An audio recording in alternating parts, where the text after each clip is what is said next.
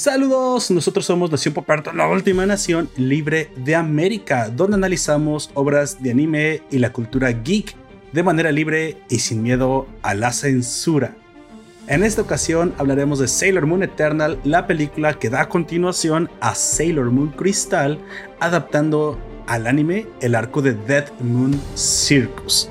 Mencionaremos algunas diferencias de la serie con su original de los 90, hablaremos de su doblaje y de las distintas eh, ramificaciones que esta nueva historia nos ofrece en su adaptación. Así que elige a tu Sailor favorita porque comenzamos.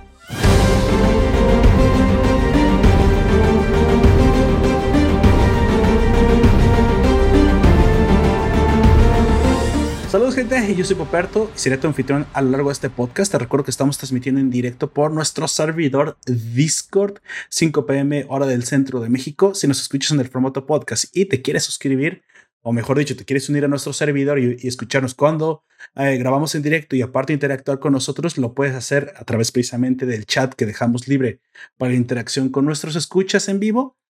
Pues te dejaré este vínculo en la descripción de este audio donde sea que lo encuentres, así lo encuentres en nuestra página web o en los eh, distintas páginas donde emitimos nuestro podcast. Google Podcast, Spotify, etc, etc. Así que, pues bueno, sin más dilación, eh, presentaré a mi coanfitrión, el hombre de los chinos maravillosos. Por favor, preséntate. Ahora veo que ya, ya te tienes que hacer hasta una colita de, de tan microfónico que estás, amigo. ¿Cómo estás? Sí, mi cabello ya está muy largo. Buenas tardes, noches, días. Yo soy Aoya y sí, la, el cabello ya me llega por debajo de los hombros. Ya va a ser como Ariel, güey. Ándale. En algún momento voy a estar como Pocahontas que le llega a la espalda. Luego va a ser este, a la espalda baja y en algún momento ya no seré una persona, seré cabello caminante. ¿Vas a ser como el tío Cosa? Ándale. Bueno, en esta ocasión nosotros estaremos hablando, como dije, de Sailor Moon Eternal, una película de anime estrenada en la plataforma de Netflix. Realmente está estrenada como si fueran dos películas, pero son dos partes de la misma película, de más o menos aproximadamente unidas son tres horas. Sí. Es una oferta. Al dos por uno. Al dos por uno. Para los nuevos ciudadanos de la nación o los que apenas eh, no, tienen poco a escucharnos, siempre les recordamos que siempre en la primera parte hablaremos de, de las cosas, de los datos técnicos, de nuestras impresiones, todo sin spoilers, y hasta en la segunda parte analizaremos algunas partes de la obra que nos gustaron más que otras. Así que nosotros te avisaremos cuando lleguemos a los spoilers, tú quédate por lo pronto. Así que pues bueno, arrancamos amigo. Sailor Moon Eternal es una adaptación de las chicas mágicas que muchos de nosotros, sobre todo los que tenemos eh, aproximadamente ya tres décadas viviendo en este planeta, afortunados, desafortunadamente para algunos, pues la gran mayoría de nosotros eh, muy probablemente nos tocó ver esa adaptación. En el tiempo en el que nadie sabía, o mejor dicho, nadie hacía diferencia entre si eran caricaturas y anime. Exactamente, eran monas chinas para todo el mundo, eran caricaturas, eran anime, de hecho se promocionaban como caricaturas eran del diablo. Aparte, no había separación entre shoujos, shonens. Esas palabras tan extrañísimas no estaban dentro de nuestro. No salía de putazo en todos lados. Nadie decía si era para niños o para niñas. Pues tú veías unas chicas ahí transformándose, pues no importa. Aparte, chicas que se medio desnudaban y quedaban con, con una, un color sólido, un color sólido mientras se convertían, pues era obviamente algo para niños, ¿no? O sea, todo el tiempo hemos visto que que donde hay chicas con poca ropa, pues se supone que es un material para hombres, ¿no? Y, después dijeron que no, que, que, era para chicas y yo muy confundido dije, ok, está bien, les creo. También era la época de los supercampeones, era la época de, de otras chicas mágicas que luego eh, eran un poquito menos conocidas, que eran las, las guerreras mágicas, era la época de Fly, era una época muy bonita donde todos, eh, imagino en México y aparte en Hispanoamérica, comenzamos a disfrutar del anime como principal centro de atención, ¿no? Aquí es donde se mueren cosas como eh, Brave Star, eh, Massinger Z, Dinoplatíbulos, eh, muchas Capitán Planeta y sus planetarios. que incluyentes, curiosamente, creo que era. ¿Por qué lo recordé como planetoides? Planetoides, porque así es como se le dicen a los planetas enanos, amigo pero eran sus planetarios. Oh. Que por cierto eran como muy incluyentes. Y aparte, Capitán Planeta era como la bandera LGBT. Creo que Capitán Planeta solo estaba fuera de tiempo, estaba adelantado su tiempo. Sí, estaba demasiado adelantado. así que. Pero en algunos puntos también sería como demasiado atrasado, así de que no sabría decir. No, no, realmente no estaría yo tampoco muy seguro de decirte si era adelantado o atrasado, pero el caso es que eran esos tiempos, ¿no? En los que el anime comenzaba a, despegar en, Latinoamérica, como muchos le dicen eh, pero no, no lo recuerdo realmente como si fuera algo diferente a lo que uno ya veía en la televisión. Como te dije, uno ya no hace diferencias. Me gustaba ver en un bloque, de hecho, habían bloques, eh, ¿te acuerdas? no sé si te tocó vivirlo. Habían bloques el fin de semana. Tsunami, güey. No, el, el, el, bloque Tsunami. Ya, ya era especializado solamente en anime cuando ya sabíamos que era anime. Sí, exactamente. Eh, el bloque Tsunami es muy, muy eh, nuevo. De hecho, es de Cartoon Network. Para, para mí los bloques eran de los canales abiertos todavía, cuando la televisión se tenía que ver por antena o llegaban las primeras este, emisiones ah, por... yo llegué a ver Dragon Ball y todas esas cosas, pero no recuerdo que estuviese como por bloques, sino que a esta hora salía Dragon Ball y luego salía después, no sé, que, que, aparte de Dragon Ball salía en esa época en, Canal 5, que es el, en donde salía. En la época de Dragon Ball salía Arale, también salía. No, no, que no fuese anime, me refiero. Porque Dragon Ball no lo metían entre anime. Salía Dragon Ball y luego salía algo americano y otras cosas. Específicamente Dragon Ball ya no estaba tan. Bueno, de, lo, especializado de lo que comenzó a suceder fue que, como las caricaturas eh, gringas se murieron, comenzaron a nacer programas tipo eh, iCarly y ese tipo de cosas. Mm, eh, e, eso fue lo que comenzó a suceder. Que de hecho eso le salió contraproducente durante muchos años a Cartoon Network, y Les fue de la verga por hacer ese tipo, ese movimiento. Hubo un momento en el que algunos, algunas caricaturas, algunos canales como Nickelodeon, el mismo Cartoon Network, incluso el desaparecido Fox, no sé si te acuerdas, Fox Kids. Fox Kids. apostaron por traer anime. Fue Jetix. Y después fue Jetix, porque aún cuando era Jetix aún tenía como todavía su espíritu, pero lamentablemente comenzó a tornarse precisamente ya cuando lo fue comprado y se convirtió en Disney XD. se, comenzó a tornar precisamente a, pues, talk show, no, no talk shows, sino estos live, live action shows, pero que son como juveniles para niños Saki Cody. muy pocas caricaturas había en.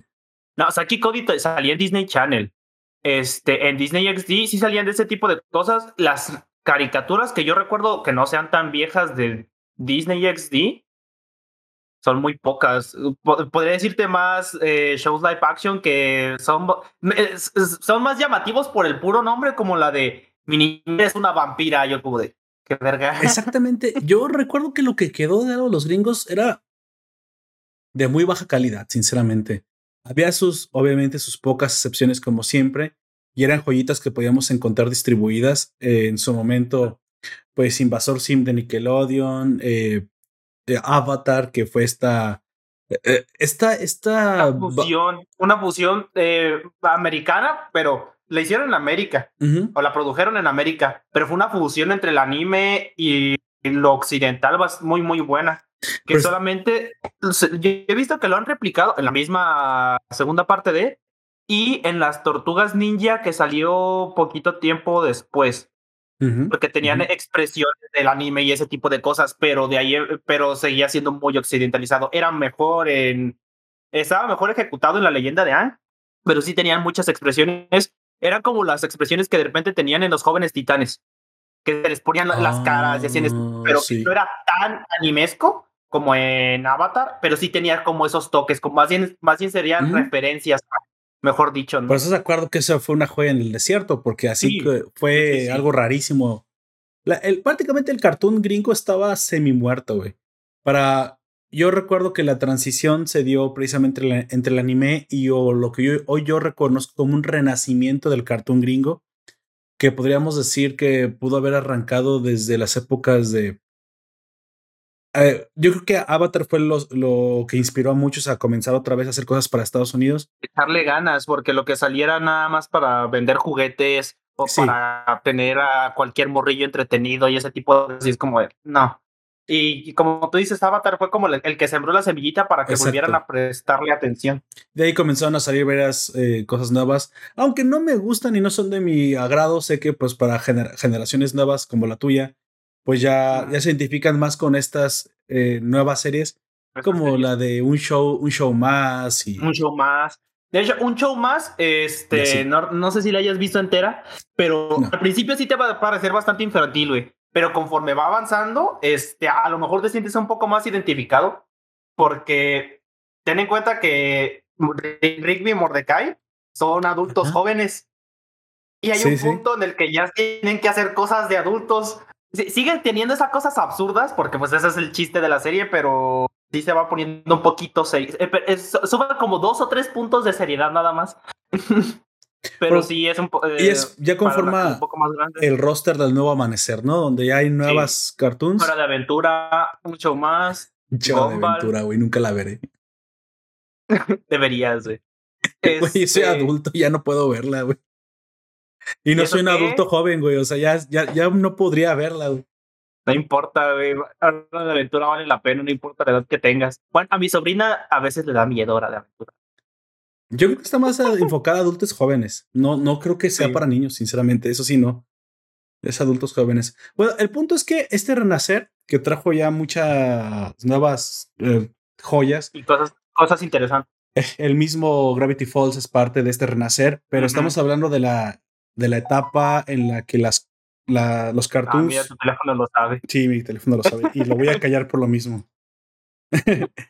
Entonces, no, no creo que esto eh, e, esta sequía que mucha gente no vivió precisamente el, eh, ah, bueno, más bien dicho, a mucha gente que no conoció esta sequía, esta sequía que hubo precisamente entre la etapa en la que el anime mató toda la animación occidental y se mantuvo como hegemónica durante mucho tiempo. Lamentablemente trataron de combatir o trataron de competir con estas novelas para, yo les llamo novelas para niños, güey, pero no estoy seguro bien de cómo llamarles, a estos shows de Disney. Novelas adolescentes. Esas novelas adolescentes. Desde, desde la misma. Había muy buenas. O sea, en su momento hubo buenas novelas adolescentes, pero fueron bajando el nivel, güey, hasta que se estrellaron contra el piso.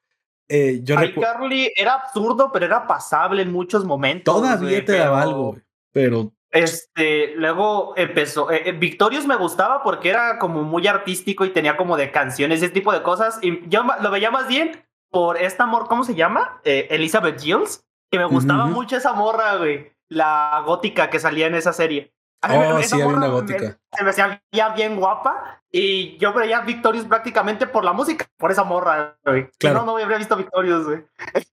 y ahí ya, de ahí en adelante, yo ya no quise ver más de esas madres porque, como tú dices, sí, y hasta la fecha siguen siendo horribles, güey. Y curiosamente, en el afán de competir, eh, se acabó el anime durante un buen tiempo. Eh, hubo. Yo, bueno, yo contabilizo como una década, aunque puede ser un poco más o un poco menos, entre el 2007 y el 2017. Soy bien específico con esas fechas, ¿verdad? Pero yo contabilizo una, una década donde en aras de competir, bloquearon el anime para llegar a Occidente. Entonces, no es que no, no, surgiera, sino que lo bloquearon. Esto también. que recurrir al Internet.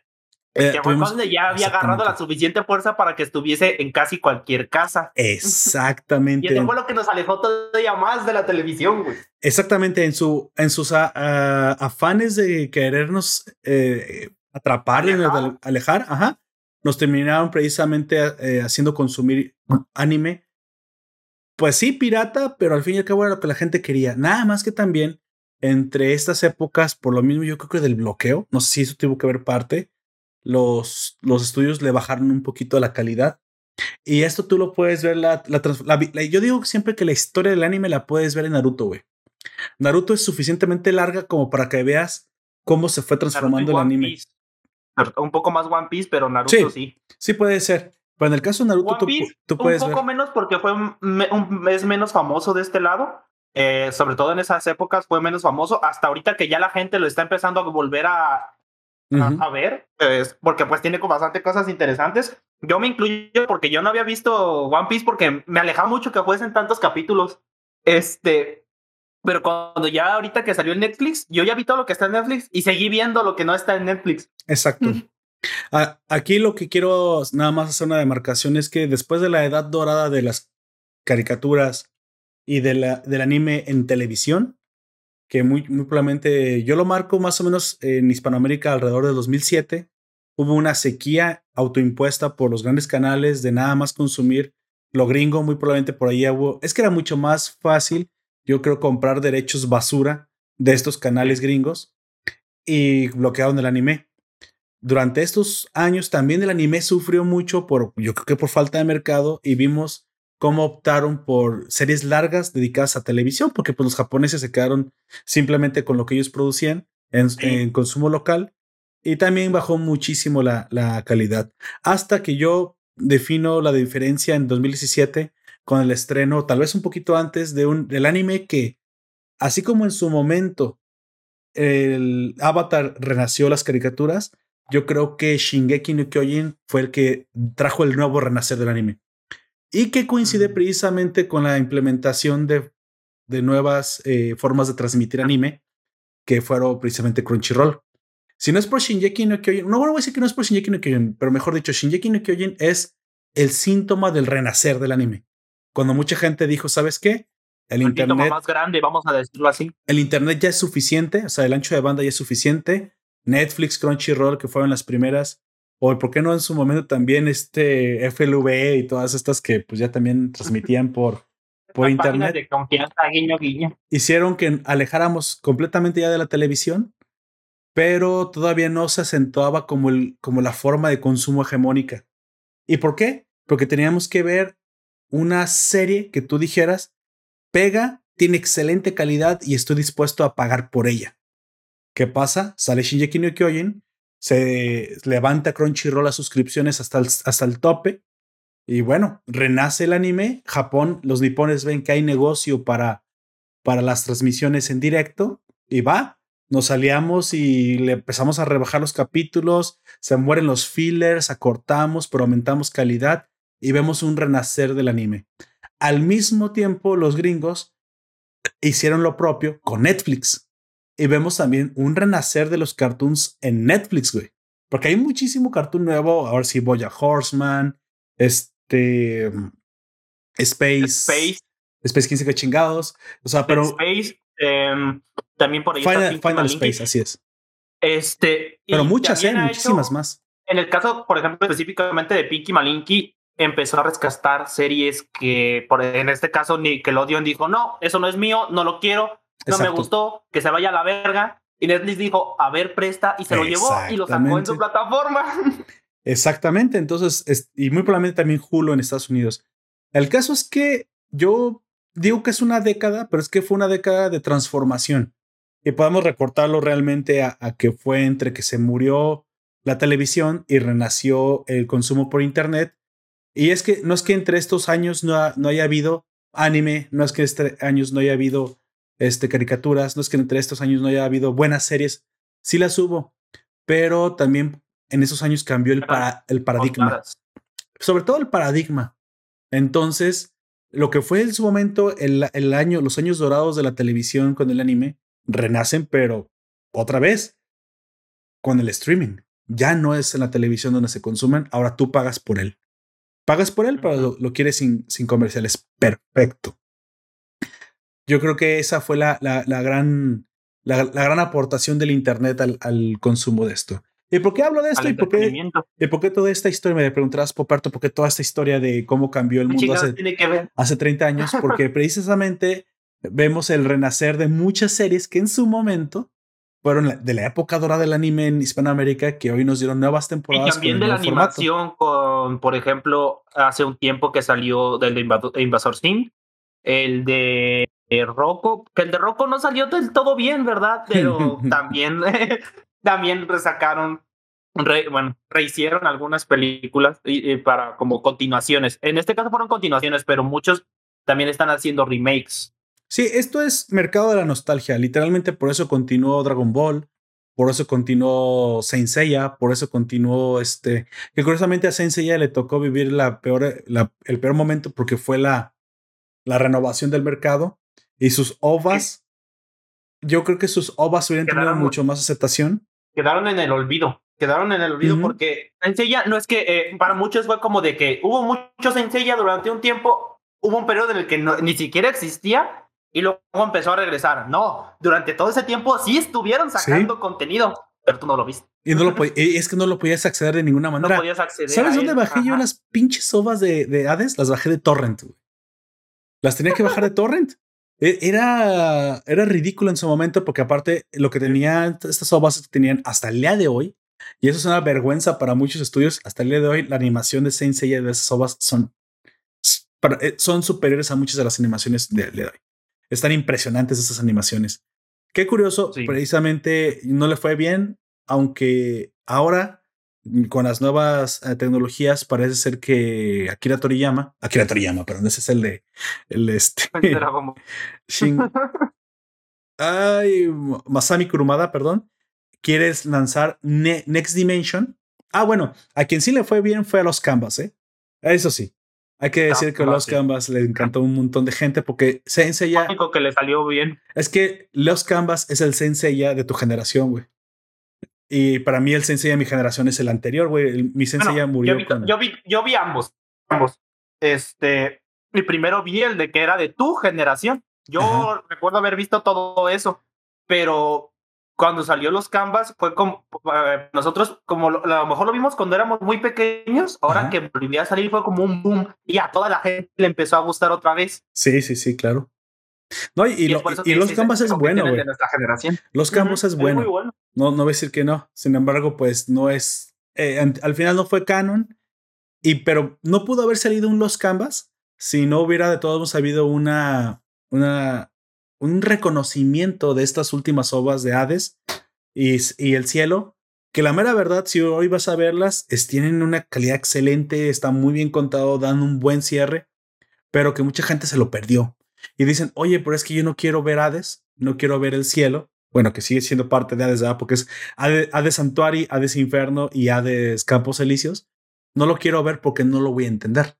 ¿Por qué? Porque tengo que chutarme. Porque te falta lo del medio. Poseidón y Santuario. Y, y esas ya no tienen la calidad que mucha raza aguantaría, pues. Yo recuerdo haber visto hace mucho tiempo algo de los edicios que yo no entendía nada, güey. Porque este, es que yo tenía una recopilación en la que estaba la saga de Hades, eh, o sea, cuando con los caballeros oscuros y todo eso, y se acababa esa parte. Y luego nada más salía un capítulo de los Elíseos, pero solo uno, güey. Sí, sí, sí, sí. Y yo como de, verga, ¿qué está pasando? ya con las armaduras, esas, las, las armaduras eh, divinas que tienen cada uno, los de los, sí, claro. bronce. Eh, y es como de, ¿qué son esas armaduras? ¿Qué está pasando aquí? ¿Por qué se está muriendo Seiya con una flecha? ¿Qué, qué está pasando? No, güey, eso fue como... Es, es que está, digo, están muy bien hechas, pero sí están fuertemente vinculadas a la historia anterior. Y lo bueno que hizo los Canvas es que, aunque tiene cierta referencia a, lo que tú conoces como Senseiya, se puede ver standalone, güey. Se puede ver solito y se puede entender solito y tiene su propio comienzo, su propio final. De hecho, ni siquiera es ella de Pegaso, es tema de Pegaso. Pero bueno, e, e, e, ese tipo de series logró sobrevivir. Eh, de hecho, Naruto se fue convirtiendo también a través de todo este tiempo hasta que llegó el final. Pero yo veo que para 2017 es donde llegó el conteo. ¿eh? Pues, pudo haber sido antes para muchos, pero yo vi que para 2017 ya había renacido plenamente y teníamos una de las primeras grandes obras que ya apostaban por calidad, sin arriesgarse a que no hubiera comerciales en la televisión abierta, que sino que fue casi exclusivamente hecha para ser consumida en plataforma y pagada, güey, pagada en plataforma, que fue Shingeki no Kyojin. Y gracias a que Shingeki no Kyojin le fue bien, la, es que bueno, los, eh, tú ponte en los zapatos también de los japoneses. Vamos a tratar de ponerlos en sus zapatos. Tampoco hay que ser así, güey. Es un negocio, güey. Es un negocio. Y si tú no vas a andar invirtiendo, ¿te acuerdas lo que le pasó a los animadores que les pagaban con arroz y la chingada? Una, eh, en esa sequía, no, no nos acordamos, pero había hasta demandas, había hasta casi derechos humanos, se quejaba de cómo trataban los animadores. No, es por las plataformas y porque tú comienzas a pagar, y si no lo haces, shame on you este, qué vergüenza, que tú comienzas a pagar, que a esta gente le comienzan a pagar, güey. Es que trabajar gratis no está chido tampoco. un putero de problemas con. Sí, pero estás de acuerdo que un mercado ya de plataformas, bueno, ya abre precisamente una, una segunda forma o mejor una forma principal. Claro sí, güey. Claro, los creadores tienen que ser pagados, eso yo nunca he estado en contra de eso. Pero ya no tenías un intermediario tan, supongo, tan explotador como la televisión, sino que ya tienes uno más democrático como el Internet y las plataformas. Y mira, si no es así, que que Netflix, eh, Crunchyroll, Funimation, todas están dando los putazos por tener los mejores animes, güey. Pues ahí tenemos. A Funimation le fue un poquito mal cuando salió Boku no Tiro porque casi nadie le gustaron las voces, güey. Bueno, pero no tienen por qué escuchar las voces originales, güey. Pueden escuchar las voces en japonés y ya se acabó ese pedo.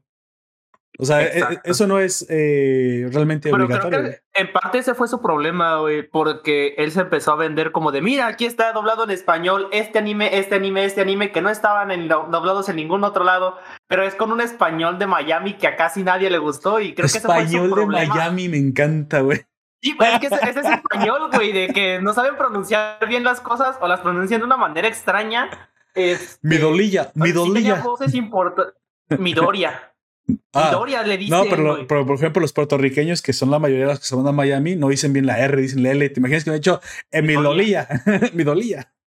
Tú. No, o sea, tiene muchas pronunciaciones extrañas. Este, y yo creo que eso fue lo que le, salió un poco el tiro por la culata. Nos extrañan, güey. Oh, en mundo es ya ver, ¿verdad que sí extrañan el doblaje mexicano? Pero no se quejan de que hay acento neutro ni existe. Pero luego ves cómo lo doblan y dices, no, mejor sí dame el acento neutro, por favor. y ya que lo abordaste, esta de doblaje cuasi original es el que tiene Sailor Moon Eternal. Así que si tú eres como yo de los, nostálgicos que vieron Sailor Moon en su eh, emisión original, muy probablemente te va a encantar. Que también estaba bien censurado, de eso, sí me acuerdo. Ah, que muchas de ese tipo de cosas. Pero con todo y censura, de todos modos se les pasaban bastantes cositas, ¿eh? Con todo y censura se les pasaban bastantes cositas. Como lo norteño entre las, las Sailors. Yo, yo, me acuerdo que eso a mí me hacía mucho, de eso sí me acuerdo bien clarito, que a mí me hacía mucho ruido cuando ya estaba chiquito. Y son primas, ¿por qué se abrazan así de esa manera tan extraña? Y, y, y además se me quedaba viendo. Cállate con Ratma y medio. Deja de hacer preguntas estúpidas. Con la corrección política ahorita ya no saldría ni de pedo Ratma y medio. Y eso, que había capítulos de Ratma y medio que tenían casi 10, casi 10 minutos cortados. Sí. decía, ¿qué pedo? Oye, había capítulos en el que salían chiquis a cada rato. Yo, güey. Gracias a Dios, cabrón. Gracias a Dios. Sí, pues. Pero. Eh, eh, eh, tienes que admitir que es bastante extraño. Tú estás acostumbrado a lo gringo, a lo que. Ah, mira, cositas. Y lo. Ah. Ah, gracias. gracias, pero qué raro hasta Hamtaro, las, las, las este, ratonas estaban bien acuerpadas, güey. El pinche chinchama cada rato se sacaba el chinchancito. Güey, pero ¿estás de acuerdo que eso es que antes éramos mucho más sanos? Eso no tenía por qué escandalizarnos. Es más, a mí me decía, ah, qué gracioso. De hecho, nos escandalizaba, pero porque nos daba risa, güey. Exacto. Pero fuera de eso, no es como que, ay, te molestaras, cómo se atreven. No, al contrario, güey, me parecía una, una sana desnudez, güey, del anime. O sea, eran dibujos. No nos íbamos a convertir en pervertidos. Y creo que todo lo contrario a lo que se cree, güey, el hecho de que te estén constantemente infantilizando hace que precisamente te vuelvas así. Como, ay, ya viste cualquier cosa, una. ¿Cómo le llaman? Piel de. El tabú. El tabú es lo que lo convierte piel de papel, güey. Piel de papel y, y, es un grave problema en la sociedad que tengas piel de papel, güey, porque te vas a dar cuenta que el mundo no es así. Al mundo no le interesa si te ofendes. Pero bueno, volviendo precisamente, ahora sí, ya entrando directamente en tema, eh, Sailor Moon Eternal, eh, para muchos de los que no, no lo conocen, no, no lo han visto, es la continuación del último arco emitido en Sailor Moon Crystal. Y tú me preguntarás, bueno, ¿y Sailor Moon Crystal qué es? Sailor Moon Crystal no es otra cosa más que el remake, o mejor dicho, la re, y remanufacturación, remanufactura, reanimación, reanimación o readaptación del manga del mismo nombre de Sailor Moon. Nada más que en su emisión original, como hace mucho tiempo en los 90 era, el anime se tomaba muchas libertades creativas y cambiaba muchas cosas de la historia original del manga para adaptarlo por formato de televisión. Sin embargo, ahora que ya no se tiene que adaptar a un formato de televisión y que hay mucho más libertad de lo que se puede emitir en 20 minutos más compactados, ya que tú pagas por el episodio y no, no se ven forzados a hacer 100 episodios de lo mismo, han, han este, optado por hacer una serie mucho más corta y mucho más fiel al manga. Cosa que para muchas personas se agradece, para otras tal vez no les llegue a gustar porque no van a ver el Sailor Moon que conocen. Muy probablemente van a decir, oye, es que yo no recordaba que las cosas fueran así. Yo no recordaba que, que Serena, bueno, para empezar, a Serena no se le llama Serena en esta nueva adaptación. Tiene el nombre original del manga, que es Usagi. Y para muchos este cambio les parecerá un poco chocante, yo incluidos, porque, bueno, no estábamos acostumbrados a escuchar ese nombre, ¿no? Es como Oliver Atom para muchos que, que lo vimos en los noventas. Nos daremos cuenta que Captain Subasa o Subasa Osora, que su nombre es Osora, nos parecerá bastante chocante. O sea, no es Osora, es, es mi Oliver. ¿Por qué me cambias los nombres? Y es una cuestión que yo creo que fue un error en el doblaje. Yo creo que debieron haber mantenido el, nombre original, pero como en Sailor Moon Crystal, que es el remake, que es de la misma línea temporal, este, esta, esta película, que es la continuación de Crystal, a, a Serena desde un principio se le llama Usagi. Bueno, muchas personas que nada más conocen esta versión, pues les parecerá lo más natural. Para muchos otros, pues bueno, como dije, las diferencias serán sutiles y en algunas ocasiones chocantes. Para seguir avanzando, precisamente tenemos el, el este, eh, un poquito del antecedente de lo que hay que saber acerca de Sailor Moon. Para aquellos que conozcan el, la historia, pues bueno, esto no les parecerá de lo más normal, pero aquellos que están dudosos entre ver y no ver la película, les tengo que decir que si ustedes no conocen nada de lo anterior, que es Sailor Moon Crystal, muy probablemente no la entiendan, ¿sale? Esta película no se puede ver sola, mejor dicho, no se puede ver sin antes conocer un poquito del contexto, porque obviamente no van a saber nada de lo que está pasando, ni de por qué las Sailor Scouts o Sailor Guardians, como ahora les llaman en esta, en esta adaptación, eh, están en la condición que están. De hecho, todo, todo lo que esta, este arco está adaptando está directamente relacionado, es consecuencia de el arco anterior. Así que si tú quieres entender bien esta historia de Sailor Moon Eternal, te invito a ver Sailor Moon Crystal. O si te quieres aventar eh, la viejita para también ser de las personas que dicen, hey, esto es muy diferente a lo que vi la primera vez, pues bueno, te puedes ir a aventar todas las 3, 4, 5 temporadas que se puedes adaptar de la primera serie. A mí me pasó eso. A mí me pasó eso. Una disculpa, fallas técnicas de mi internet. Este, cuando yo estaba viéndola, yo me quedé, es algo, eh, yo eh, llegué con la idea de que esto es algo nuevo, pero conforme lo, empecé a ver me quedé, un momento, esto ya lo vi. Tenía como recuerdos muy borrosos de eso porque pues yo lo vi cuando era muy pequeño. Este, pero eh, conforme más lo estaba viendo dije, ah, entonces luego pasa esto y pasaba y a huevo, entonces sí lo vi. es que hay cosas que sí son iguales y cosas que no. Mira, vamos avanzando precisamente. Voy a entrar un poquito a, describir los datos técnicos, porque siempre me gusta saber, eh, decir dónde vienen las, las cosas para que las conozcan. Y ahorita vamos a hablar de lo que hay que saber antes de verla. ¿Te parece? Y también ahí mencionaremos algunas diferencias. Comienzo precisamente con el, el, nombre de la serie. La serie se llama, realmente, su traducción es Pretty Soldier Sailor Moon o Bella Soldado. Soldado, ojo, eso está en el nombre. Es una combatiente desde, desde un principio. Eso es lo que nos, nos quiere vender esta serie. Sailor Moon, ¿sale? Esta, esto es, esta serie es mejor conocida como nada más Sailor Moon a secas y está adaptada sobre una serie de mangas escritas e ilustradas por la legendaria, ya ahorita mangaka Naoko Takeuchi, eh, que lo hizo en 1991. Hay que decir que esta mangaka tiene cierta, cierta libertad con su obra, así que mucho de lo que hoy es Sailor Moon Crystal y esta adaptación es gracias a que ella, pues bueno, mantiene mucho control sobre su obra y fue, fue posible poder hacer de nuevo la, la adaptación, pero ahora sí, esgrimiendo los artículos, argumentos más eh, apegados al manga original. ¿Sale?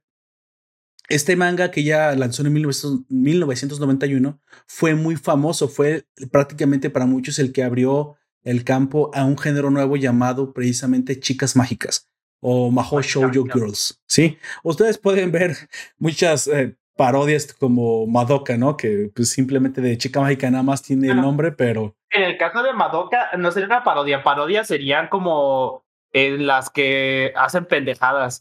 Yo creo que esto más bien es una subversión o revisión de las Magical Girls en el caso de Madoka y en el, en el Mahou Shoujo Site también. Por ejemplo, son como revisiones o este, de lo que podría ser real, de una manera un poco más realista, lo que son, eh, entre comillas, pues, por cómo, cómo sufren. Pero Chicas que parodias, ahí sería como la de la que el vato que se convierte en, chica mágica con la motosierra. Eso sí sería una parodia. Sorewa de Zombie de Zuka. Sí, el. Zombie de Zuka, ándale, ese mero. Que también de esos hay un, hay un montonal porque yo recuerdo, no los nombres, pero recuerdo haber visto un chingo de series paródicas a esto. Y creo que en este momento la Mahou Shoujo moderna que está, o la serie de Mahou Shoujo que está en lo más alto son las de Puri Puri Precure, güey. Ah, ok, Puri Puri Precure. Sí, sí, sí, las conozco. Bueno, aquí Naoko Takeuchi, ella curiosamente eh, pensó precisamente que su, que su público iba a ser tanto masculino como femenino. ¿eh? Hay que decir que esta serie nunca fue solamente dirigida a mujeres. La parte novelesca, el romance, el que fueran chicas y las chicas eh, con estos uniformes que ella elige que fueran parecidos a las de las escuelas, porque has de saber que en Japón hay una gran predilección por los uniformes de las chicas en las escuelas, las mismas de chicas incluso eligen muchas veces la escuela por el uniforme que utilizan. Quería que estas chicas se identificaran, pero al mismo tiempo ella deseaba que el público, público masculino también tuviera algo que encontrar en ellas, por eso los elementos de acción.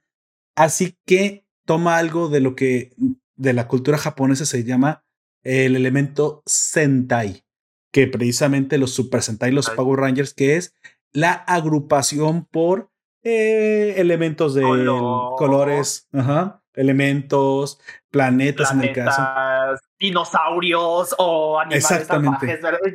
Una colección de chicos o chicas con diferenciaciones eh, específicas en alguna clase de agrupación natural, puede ser por colores, fuego, agua, todo esto, que aparte sean el origen de sus poderes. A eso se le llama el elemento Sentai. Así que estas Mahou Shoujo Girls o estas chicas mágicas también tienen que estar necesariamente agrupadas con diferentes poderes para que fuera interesante para los chicos verlos. Qué curioso, nosotros somos más visuales, así que esto era lo que, lo que en teoría estaba dirigido a nosotros.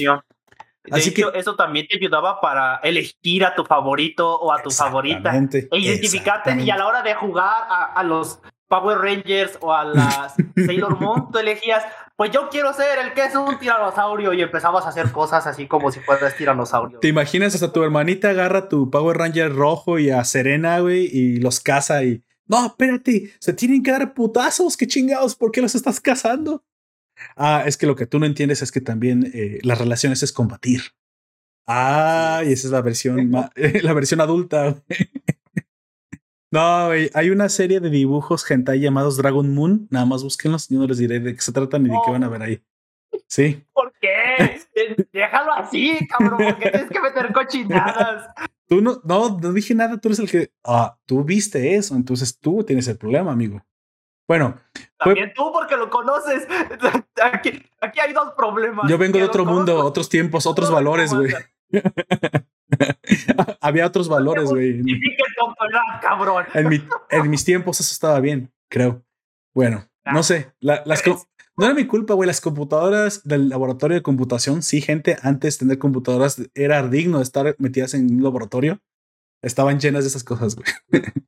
Así. para tener controlado quién entraba, quién salía y ese por si se robaban ¿Te, algo. ¿Te imaginas hoy que un sobrino tuyo, o tal vez un hijo, una nueva, un, alguien de nueva generación te diga, oye, ¿qué se hacía en el laboratorio de computación? Inventaban, no sé, experimentos robóticos. No, no, no, se usaba Word y Excel, hijo. Eso es lo que se hacía en ese laboratorio. Ay, güey. Eh, bueno, este manga fue publicado precisamente por primera vez en la revista Nakayoshi, cuyo curiosamente una, una revista dirigida a chicas que se, su traducción es Amigas Íntimas. Bueno, de la editorial Kodansha entre el 92 y el 97. Hoy en día, si lo quieren encontrar, lo pueden encontrar recopilado en 18 volúmenes tan cobones. ¿Sale? Esta historia nada más a decir un poquito también de su historia porque es interesante. Si alguno de nosotros vio por primera vez Sailor Moon y se nos hizo muy extraña la relación que había con Sailor Venus, es porque curiosamente la, la Sailor Venus era, fue la primera historia. Naoko Takeuchi primero publicó una historia cortita llamada Name Sailor V, en el que en la revista Run Run trató de, pues, de exponer esta idea de la, de la. La idea le gustó tanto a la, a la, a la gente que lo seguía que la propuesta inmediatamente llegó de la editorial para hacer un anime. Sin embargo, le dijeron, en un principio solamente iba a ser Sailor V, ni, que fuera Sailor Venus. De hecho, la V no era por Venus, la V era porque era hermosa. Venus era por ser una chica bonita, güey. La, la diosa Venus, a eso se refería. Pero cuando le dijeron que quería que hiciera parte un, un anime que incluyera más, fue cuando surgió precisamente la idea de hacer las Senshi, güey. Hacer más chicas y que la V de Venus sí fuera más bien por el planeta y, hubiera más bien un elemento Sentai donde hubieran todas las chicas. Obviamente con la, con la céntrica formación de que la Tierra o la Luna, que es la que corresponde a la Tierra, fuera la importante. Aunque después vemos en Eternal que si hay un protector de la Tierra específicamente y ese es el hombre, güey. Ese, ese es Darien o el pinche nombre horrible que le dan en el anime. Para mí siempre va a ser Darien Tuxido más, que él es el verdaderamente el, protector de la planeta Tierra. Él es Sailor Tierra, güey. sí. Aunque eso nunca lo vemos en la serie original. Y siempre se nos queda como que ese, ese vato nomás ha ido. Ahí nomás como que sobra, pobre cabrón. Siempre, siempre lo vi muy, muy rebajado. Pobrecillo, güey. se, ve, se hacía interesante el personaje, pero de todas maneras, la, eh, eh, digamos, era interesante, pero luego estaban las demás por él. Sí, sí llamaba la atención un poquito, güey. Pero ah, es que son más interesantes estas de todos. Ahorita vamos a tener que dar tu, tu este, top de, de 1 a 3. ¿Cuál tiene mejor pack para ti, güey? Bueno, entonces vamos a avanzar. Al final, a Hispanoamérica y Estados Unidos, o sea, Occidente, llegó eh, por primera vez a finales de los 90, ¿sale? Eh, para allá, para 1997, la licencia del manga fue adquirida y traducida al inglés por, por Estados Unidos pero más tarde esto posibilitó precisamente que desde el país anglosajón se distribuyera al resto de Latinoamérica. México siendo obviamente el primer país al cual llegaba, porque pues al ser vecinos, siempre éramos como el experimento. Somos los primeros. Si pegaba en México, entonces a través de la ayuda de ya de televisoras más grandes como Televisa, que tenía un poder hegemónico en aquel momento, y todavía al de hoy tiene mucho poder, podía distribuirlo al resto de las televisoras hacia Sudamérica. Mejor no desaparece y dice que fue un suicidio. Digo, ¿qué? ¿Qué? estás hablando de Polet? no, estoy hablando de Televisa. bueno, son lo mismo. son lo mismo. lo mismo aquí. Sé que, ¿cómo, ¿Cómo que no encontraron a la niña? ¿Estaba en su cama? ¿Y no la vieron? No. Hmm. Qué raro. Pero bueno, eso, eso es, eso es tema para otro, otro tipo de podcast completamente diferente, güey. Bueno, al final, eh, esto posibilitó que otros experimentos, de la misma manera, ahora sí, hablando de Magic Knight Rayard, o como ustedes los conocen, las guerras mágicas, también probara suerte en nuestro país y fuera todo un éxito y luego fuera distribuido al resto, al resto de Hispanoamérica. ¿Sale? Así que sí, de cierta manera le podemos agradecer a Sailor Moon y a muchos otros animes, pero entre ellos a, esta, serie como ser los pioneros en precisamente abrir, güey, hacer surco, hacer zanja, hacer precisamente el levantamiento del telón hacia lo que se convertiría precisamente en la era dorada del anime allá por los noventas, en la televisión abierta, obviamente. E incluso recuerdo haber tenido en, el en cable eh, algunos este, canales dedicados precisamente al anime, como fue en su momento Animax. ¿Animax? Oye, ¿cómo? Sí, un canal. Animax, sí, Animax. Y había otros dos eh, más pequeños, pero ya no me acuerdo. Yo me acuerdo que en Animax fue la primera, eh, fue el primer contacto que tuve con Full Metal Alchemist, güey. Porque recuerdo que una de las estrellas de ese, de ese canal específicamente fue Evangelion, fue Trigun, fue, fueron muchísimos títulos que. sí, cierto. Yo también recuerdo haber visto Trigun ahí. Y ese sí lo vi. Ese sí lo vi completo en Animax. Una joya bastante hoy olvidada, sinceramente, junto con Grave, Lamentablemente. Grave y muchas otras que podamos rescatar al rato en, en una. Tal vez un episodio que le llamamos el baúl de los recuerdos, yo qué sé. Algo así. bueno. Los olvidados pero bonitos, algo así. olvidados pero bonitos. ¿Qué te parece que pasemos precisamente a las cosas que hay que saber antes de ver esta serie? Entonces, por favor, arranca con la primera precisamente. Eh, ¿Qué hay que saber antes de ver esa serie, amigo? Una de esas que, bueno, Esta forma parte de forma parte Sailor Moon. de las mismas Sailor Moon, pero con la del remake de Cristal. Por favor, háblenme un poco de eso. Este, pues ese es el reboot icónico de la serie de los noventas, el cual es inédito en España a la fecha de hoy. Selecta Visión posee la licencia de su lanzamiento y está pendiente de aprobación. O sea, de este lado ni siquiera ha salido, de este lado del charco solamente tenemos las películas. A diferencia de los fans españoles que legalmente no han podido disfrutar de esta nueva versión. Ah, entonces tampoco. Nosotros sí lo tenemos, los, en España ni siquiera ha salido. Cierto. También hay que saber que esta, esta temporada que se llama, eh, otra cosa que hay que saber es que esta temporada se llama Black Moon Circus. O mejor, Ajá, en el manga se, es la del mismo nombre que es el, el enemigo, que se llama el, perdón, Dead Moon, Dead Moon Circus. Esa temporada también se llama Dead Moon Circus. Correspondería, esta película correspondería en número de temporada a la cuarta temporada de Sailor Moon Crystal. ¿sí? Si ustedes han visto el manga, sabrán que antes de esta temporada, la, que, la tercera se llama Sailor Moon Super, que precisamente es lo que sabemos que sucede cuando el vestidito de Serena se cambia a esta falda como de color arcoíris. También. Otra cosa que hay que saber, amigo. Aparece Chibi Moon y todas ellas, ¿no? Número tres. Porque toda Sailor Moon Cristal y esta Sailor Moon Eternal casi, casi calcan algunas incluso viñetas del manga por lo que aquellos que lo hayan leído estarán muy satisfechos de ver precisamente escenas inéditas que nunca vimos en el, en el anime.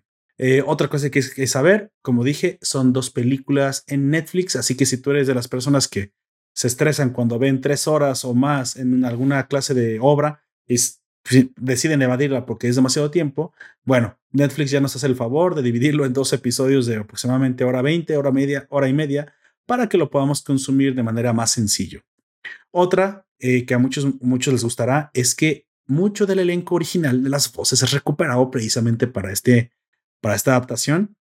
Solamente algunas no menores no se pudieron recuperar, pero la gran mayoría como muy icónicas como la de Sailor Mars, Sailor Mercury, la misma Serena, sí las podemos encontrar de nuevo y pues bueno, voces que muchos de nosotros vamos a tener que vamos a poder recordar y nos resonará en la nostalgia, ¿no? Nos comenta el FNMO que ya está en el stream. Eh, dice: eh, Hay fanservice. Lamentablemente, la obra original tiene mucho menos fanservice que el anime. Es una cosa que hay que decir. Lamentablemente, sabíamos nosotros que veíamos muchas más em, escenas así en el anime original, pero porque es Netflix la adaptación que compró esto. Y sobre todo porque está más fiel a lo que era el manga, nos están supongo, yo supongo, censurando algunas escenas que si vamos a ver el manga, sí podremos verlo como fanservice. Pero aquí no. Aquí sí nos quitaron un poquito el fanservice y eso también es algo que hay que saber. También eh, esta, esta, esta animación necesita forzosamente la esa adaptación, perdón, necesita forzosamente la historia mínimo para entenderlo un poquito de antes, la, la historia, especialmente la de Super Sailor Moon, necesitas haber visto ese arco para entender lo que pasa con los poderes de las chicas durante la primera parte de Sailor Moon Eternal. Si no entiendes eso, va a haber incluso ni siquiera vas a entender por qué existe una Sailor que no debería existir y que esto cambia mucho con el anime. Si tú viste el anime original y recuerdas a Sailor Saturno, no te va a cuadrar para nada el destino que tiene allá y el destino que tiene aquí. Aquí sí es necesario ver la tercera temporada de Sailor Moon Crystal, aunque tú seas de los de la vieja escuela que ya ha visto la serie original. Así que bueno, dicho eso, es todo lo que hay que saber. Si quieres realmente ver la, la película y entenderla, pero no quieres lanzarte todo Sailor Moon Crystal, solo ve a ver la tercera temporada. Sailor Moon Super S de, de Cristal, y con eso vas a ser más que suficiente para entender esta película. Yo recomiendo que lo vean toda, aunque yo sé que los primeros capítulos de Cristal no tuvieron tan buena animación, la película Eternal y a partir de la segunda temporada sí mejoraron muchísimo los dibujos, gracias a que la gente se quejó y que pues bueno, hubo un cambio de, dirección en la, en la animación, dándonos pues bueno ya mucho mejor calidad y una mezcla entre técnicas nuevas, pero el diseño original. Así que para muchos nostálgicos, el diseño de las Sailors no cambian demasiado, sí tienen los retoques de la nueva animación, pero se mantienen eh, los cuerpos estilizados, las cabezas grandotas, la forma de transformación incluso, hasta la música y los nombres de los, de los poderes, todo se mantiene igual, así que al menos eso se agradece. Nos dice Life Mebo y la historia del caballo y la nena. Bueno, ya hablando un poquito ya de un spoiler, el, el Pegaso y, y Sailor Chibi Moon sí tienen una relación diferente en Eternal y no se parece absolutamente en nada a la anterior. De hecho, eso es curioso. Cristal y la serie viejita durante la primera y la segunda mantenían ciertas similitudes que todavía podía ser intercambiable. A partir de la tercera temporada comienza a diferenciar, pero esta que sería la cuarta o el arco de Dead Moon Circus es e-, equidistantemente diferente. Tanto así que los eventos tienen una derivación diferente, nuevas historias, nuevos orígenes, cambia por completo lo que tú sabías de Tuxedo Mask. No, no, no, es prácticamente es una historia nueva que no tiene nada que ver con lo que vemos en el anime. Y eso se explica porque para cuando la serie viejita alcanzó el manga, antes recordamos que se emitían al mismo tiempo el manga y el anime, la cuarta temporada de Dead Moon Circus tuvo mucho relleno, cambiando mucho la historia precisamente para poder seguir este, eh, ya prácticamente que era el cierre de la serie, era la última serie, para poder darle, un final en el anime y luego tal vez hacer una nueva temporada, lo, que, lo cual sucedió que mucha gente odió, que precisamente fue la, la temporada de Sailor uh, Superstar, si mal no recuerdo.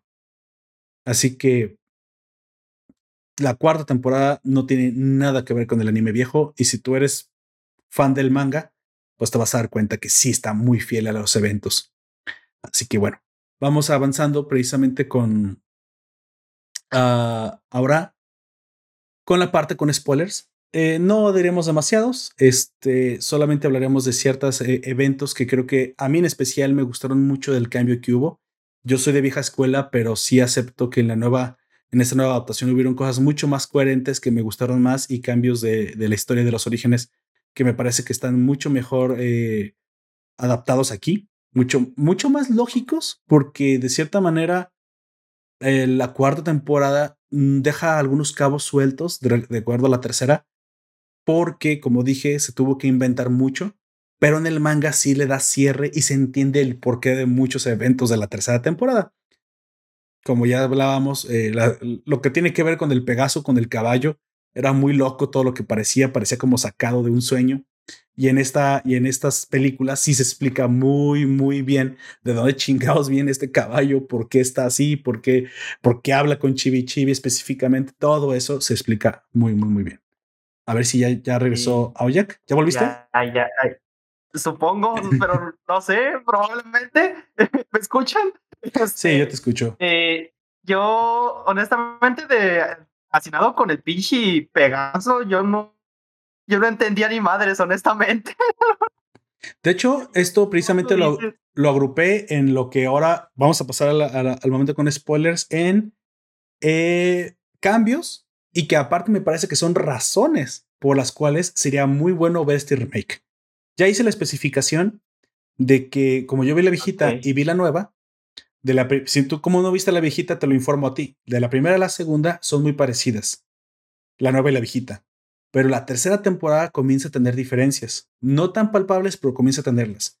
Sin embargo, la cuarta temporada, que en, la nueva sería Sailor Moon Eternal, pero en la viejita se llamaba Dead Moon Circus, cambia, pero tanto que quedan hasta, hasta argumentales. Afortunadamente, esta nueva adaptación es tan fiel al manga que ningún hoyo argumental quedará, porque precisamente te explica todo lo que se abrió en la tercera temporada. Así que, bueno, vamos avanzando. ¿Qué te parece? Sobre advertencia no hay engaño, pero tampoco es que vamos a ahondar tanto en la historia. Más bien me gustaría hablar de aquellas diferencias que me gustaron mucho y que muy probablemente sean las razones por las cuales hay que ver este remake.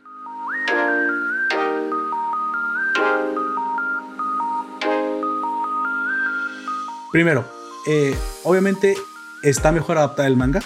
Los creadores de esta adaptación se inspiraron completamente en las viñetas como ya dije. Muchas son incluso calcadas para, para los nostálgicos y para los más este, apegados al material original, esto les va a encantar. También hay mucho desarrollo de personajes nuevos, personajes que no conocíamos del anime y que existen en el manga. Tal es el caso como las nuevas Sailors Amazon, pero que no, no eran amazonas, sino que eran Sailors de los planetas enanos. planetoides, exactamente, de los, creo que los grandes asteroides del, del pero no, no son asteroides, planetoides del planeta del sistema solar, que son partes precisamente importantes de nuestro sistema, pero que son muy pocas veces mencionados. También estas chicas aparecen aquí. En la primera serie no se sabía de dónde venían, ni siquiera si eran sailors. Para nada, esto es un desarrollo completamente nuevo. No explican nada. No explican nada. También, eh, más, más fila del manga, es el origen del Pegaso, que no es otra cosa más que el guardián del reino de plata. No, perdón, ese es el, el reino de la tierra, perdón. El guardián del reino de la tierra, del cual supuestamente el regente es Darien o Toxido Mask. Todo esto se vuelve a explicar aquí, está mucho más apegado. Ahora entiendes por qué, por qué existe una relación eh, en teoría eh, igualitaria entre Sailor Moon y Toxido Mask, porque da la impresión de que solamente en el anime original, solamente Tuxedo Mask, solamente era la pareja de Usagi.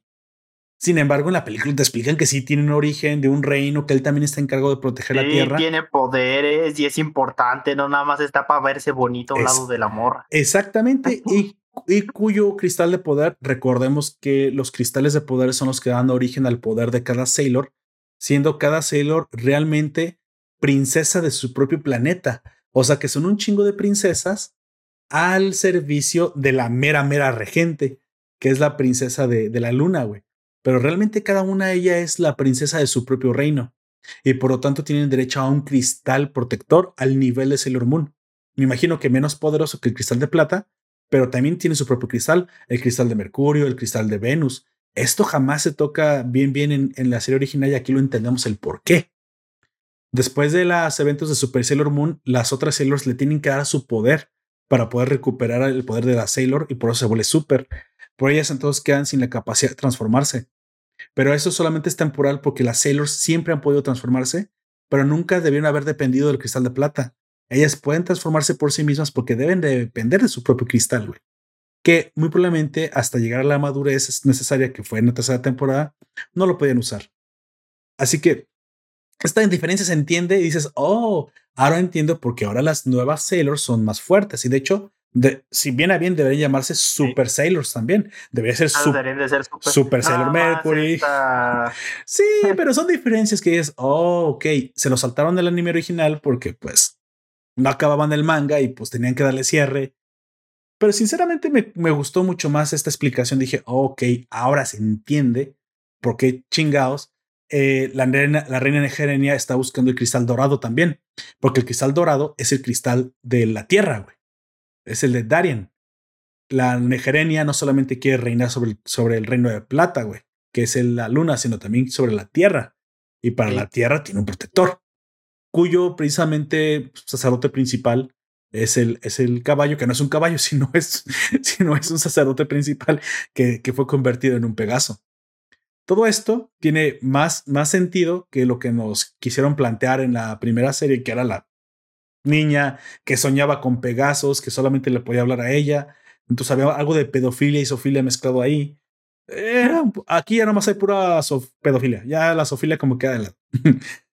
y, y también porque el Pegaso puede sentir más a Sailor Chibi Chibi, porque, o Sailor Chibi Moon, como le llaman aquí, porque Sailor Chibi Moon eh, en el futuro es la encargada de, de, precisamente de proteger el reino y, y, tiene una relación directa con el pasado, cosa que se explica mucho mejor en la película y dices, oh, ya entiendo.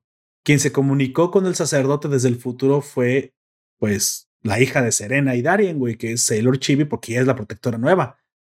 También hay algo bastante incestuoso porque la morrita quiere con Tuxedo más y. Ah, sí, pero, pero es todas las niñas. Es, es, lo normal, güey. Todas las niñas, su papá es su héroe, güey. O sea, hasta ahí todavía puedes decir. Dice, dice Life NMO que la relación no le parece igualitaria. A lo mucho, a lo mucho Tuxedo Max lanza flores. Bueno, sí, igualitaria, digamos en que son reyes, ambos.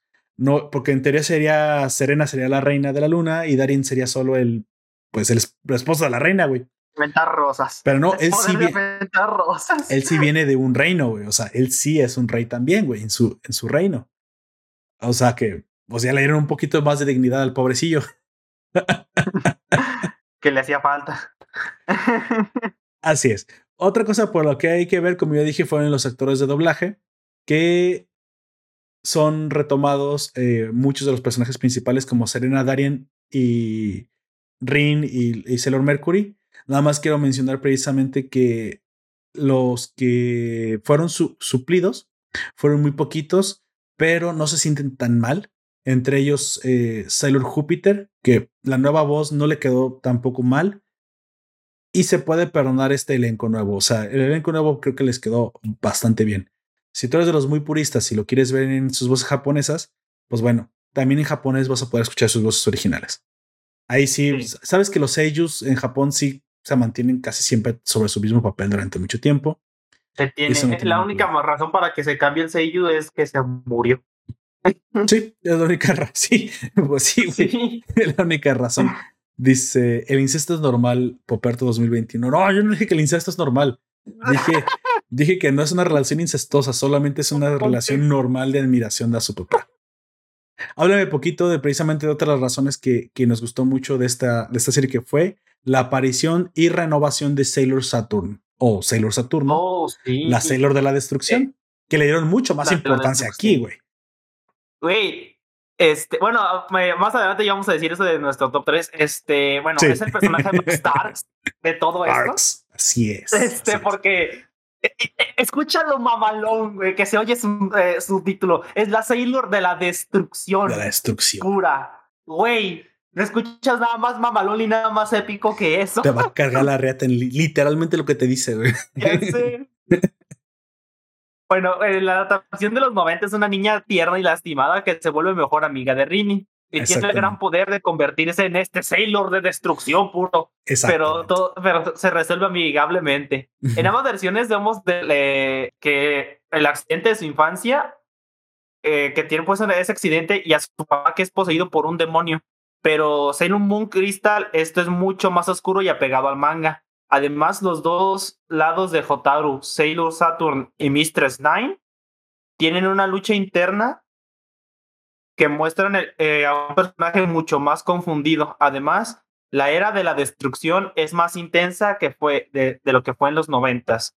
Por eso no es todo. Esta vez podemos ver la transformación de Sailor Saturn. el anime de los noventas no le dio la importancia suficiente para que la, la viéramos pasando por una transformación completa como todas las demás. Ese dio a muchos fanarts de todos los seguidores frustrados por no ver esta etapa en sus personajes favoritos. exactamente. Sí, y aparte su arma es, no sé, es, también distinta a la que utilizan normalmente las chicas, que a veces es como una varita o algo así, o sus propias manos. Es, no, es como un hacha, no sé cómo decirlo, es una lanza, más bien, es una lanza. Hay una que, lanza que se ve bien mamalón. Hay que decir que las Outer Senshi Oye, ya me estoy poniendo bien, eh, bien otaku yo, güey.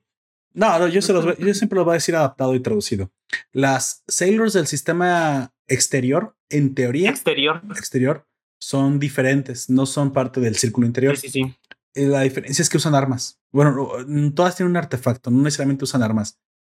No me acuerdo. Uno utiliza una esferita, una como una esfera de magia, la otra es un látigo y cosas. No, no recuerdo bien en este momento de todas, pero sí son, utilizan armas, no solamente sus poderes. Exactamente, aunque nada más, eh, casi siempre nada más vemos los, las armas involucradas en Saturno y en Plutón. Todas tienen armas. Esa es una diferencia con el manga.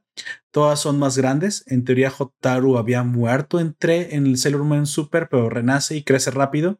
Y nada más quiero aclarar eso de que su personalidad buena y su personalidad mala para, para esta cuarta temporada este, se casan. O sea, de cierta manera logra conjugar ambas en una sola Sailor y ya, ya se vuelve. Porque la célula de la destrucción tiene un problema. Si no se logra controlar, se vuelve un problema explota todo. explota todo a la verga. Pero el hecho de este renacimiento y todo esto, el miedo que tenían las Neptuno y las eh, Neptunos, eh, es Plutón, Neptuno, Neptuno, Júpiter, Saturno, Urano, perdón, Urano fue el que me faltaba. Ah, las tres tenían este, alguna clase de miedo de que ella recordara lo malo y todo, pero aunque lo hace, lo logra dominar y ya, bueno, ya tenemos a una poderosa aliada que es precisamente la Sailor de la Destrucción, que vemos que de todos modos no es toda poderosa, todavía le falta mucho por aprender, pero ya tenemos eh, por primera vez. joven, en algún momento todos le van a, pelear la, la, riata. Bueno, no tiene riata. por primera vez tenemos a las Aurel Senshi completas, güey, que también son parte importante. Las Aurel Senshi son como un grupo de apoyo. En teoría no deberían ser más poderosas que las, que las internas, ¿eh? Eso también hay que decirlo, porque da la impresión de que son más fuertes y que nada más llegan a ayudar. No. En teoría las internas son así porque son más fuertes y son comandadas por Sailor Venus. Ella es la líder, cosa que también nunca sabemos. Creemos que es Sailor Moon. No, Sailor Moon es como, sí es la líder de todas, pero más bien es que ella no debería estar peleando, güey. Es la representación de, de la princesa. Sí. La que es la general. Atrás, echando cómo se dan de madrazos. O su teniente de alguna forma es Sailor Venus, güey. Exactamente. Ella debe ser la, la principal de la protección. Y de hecho, de alguna manera, de las Aurel Senshi es Urano, pero ahí hay un tipo de relación vertical en, la que ella también le pregunta a Sailor Venus. O sea que Venus es la que coordina a todas las demás Sailors. Cosa que si no viste el manga te parecería raro ver en esta película, ¿no? Porque daba la impresión de que había más bien que como que todas eran independientes, una cosa así muy parecida. Pero no, este elemento del liderazgo dentro de los colores es precisamente un, un elemento Sentai. Y lo podemos ver trasladado precisamente aquí. Como dijiste, la transformación por primera vez, que ya estaba en el manga, pero que nunca vimos nosotros en la animación. Nunca la habíamos nos quedamos así con las ganas de, bueno, lo que pasa es que es una Sailor se murió. O sea, de cierta manera para mí eran ocho Sailors, porque esta nunca debe existir en teoría. Nunca estuvo. Y no, da la casualidad que sí, y que lo es, y que es una protectora, y que aquí la vemos por primera vez, incluso utilizar sus poderes, güey. Otra cosa que, que también hay que decir que nunca habíamos visto. Nunca habíamos visto cómo hacía su poder. Y ahora lo vemos. O sea que tiene, tiene muchos eh, elementos nuevos. Por eso una de las cosas por las cuales hay que ver esta remake es todo, todo lo que no sabíamos de Sailor Saturno. Otra cosa también por, las que, por la que también hay que ver esto es por otra Sailor de la cual vimos muy poquito en su tiempo, que fue Sailor Plutón o Pluto o Plut. Creo que, creo que le decían Sailor Plut, pero... bueno, eso es lo que no me gustó. En el doblaje en español aunque tienen los doblajes originales, eh, utilizan un inglañol horrendo que sinceramente creo que Netflix ahí se quiso verse un poco moderno. Si, fueran las frases en inglés y, y estuviesen bien eh, eh, pronunciadas que diga o cosas extra, yo creo que lo entendería. Pero el plut no es. aparte, doblaje no, no, tiene que haber. Tú deja eso de Mars y Venus. Puedo entender que, pues bueno, el nombre en inglés se escuchaba más más nice. No, había cosas que ni siquiera había que traducir o que no había que decir como Sailor Guardians. ¿Qué, qué chingados les cuesta decir guardianas? O sí, sí, tal cual, o Sailor, las, las Sailor Guardianas. No, no, no decían esto, güey. Decían literalmente el inglañol Sailor Guardians. Y luego también con la Lady Chibi Moon o, güey, pues es la Chibi es la pequeña, puedes decir la pequeña dama, o sea, hay cosas que no tenía necesidad de haberlas traducido. Chibi se lo puedes pasar, supongo, porque pues ya eso ya se podría quedar, pero decirle lady sería señorita Chibi o algo así, ¿no? Aparte del san, güey, el gentilicio, el san en el nombre, güey, dices, ¿por qué, güey? O sea, estamos hablando español, no ocupas el san, güey. Es un japo inglés, español extraño. Se pasó de lanza Netflix, Me pareció más como un un fan, ahí sí en la, traducción, no en las voces, en la traducción que hicieron, más como si fuera un fanmade, güey. Cosa que le quitó mucha profesionalización, sinceramente, y creo que la gente, si no se queja de eso, nos van a seguir haciendo eso. Está muy mal que, que, hagan el Japón inglañol así.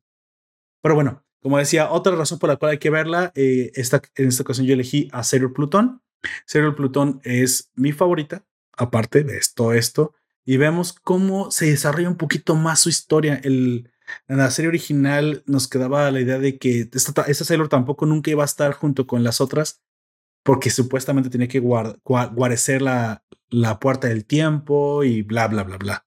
Aquí vemos que sí se puede salir, que de hecho sí es parte de las Outer Senshis o de las del sistema eh, solar externo y que aparte ella tiene ciertos poderes más eh, psíquicos o sí, sí, psíquicos con los que puede. De hecho, debe ser la guardiana de Jotaru, güey.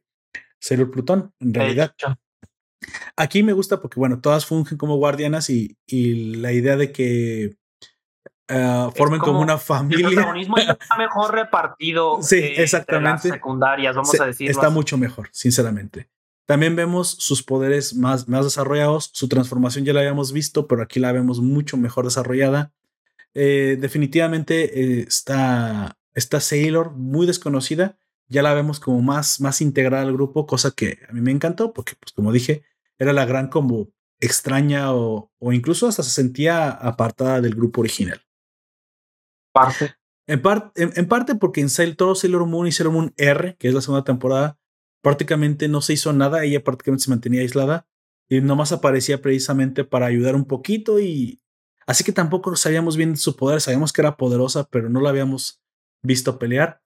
Veo que las Outer Senshis todas son más o menos al nivel, excepto pues la de la destrucción que sobresale eh, sobre las demás. Pero aún así sí. vemos que tienen su protagonismo y que de cierta manera son, son unas guardianas que no son tan secundarias, que ahora se integran más al, al grupo principal y que solamente eh, se mantenían al, al, al, margen porque tenían otra función, ¿no? La función precisamente de como que son las que están destinadas a guarecer a, a Saturno. Como que esa es su función, güey. Su función de no estar en el grupo principal es porque ellas están destinadas a ser las guardianes de Saturno para que no se salga de, de problemas. Pero una vez que Saturno ya no se sale de problemas, pues claro que se unen al grupo principal y vemos por primera vez a las nueve Sailors. ¿Sí son nueve? Sí, sí son nueve. Bueno, diez si tú cuentas a Tuxedo Mask, once si cuentas a Chibi Chibi. La, a los once personajes siendo protagonistas todos al mismo tiempo. Y dije, eso es un festín de, de colores. Y eso es lo que yo quería ver hace mucho tiempo y que no me había tocado ver. En lugar de eso, me dieron tipos que se convertían en chicas en Sailor Moon Super S y dije, bueno, no es lo mismo. Pero bueno, también tenemos otro elemento que me parece que es eh, bastante importante, que es la reivindicación de Darin, ¿no? Háblanos un poquito de eso. Sí. De el, el famosísimo eh, traje enmascarado, el tuxido mask. Este, era un poco, eso también es cierto que era raro ver un vato de no sé cuántos años, que, que se notaba que le ganaba por muchos años, mejor dicho, a Serena, que se supone que tiene 14, ¿no? Sí. 14, 15 años. Tiene este, que ser como 20, eh, ¿no? Sí, ¿qué, qué pedo? Güey, por, por, menos de eso fue ellos topa la cárcel, güey. Bueno, continúa. Eh. No, y aquí, este, dice que tiene 16 y que pues, aún va en la, en la secundaria. No, lo, nos dice que sí es joven, solamente se ve mayor.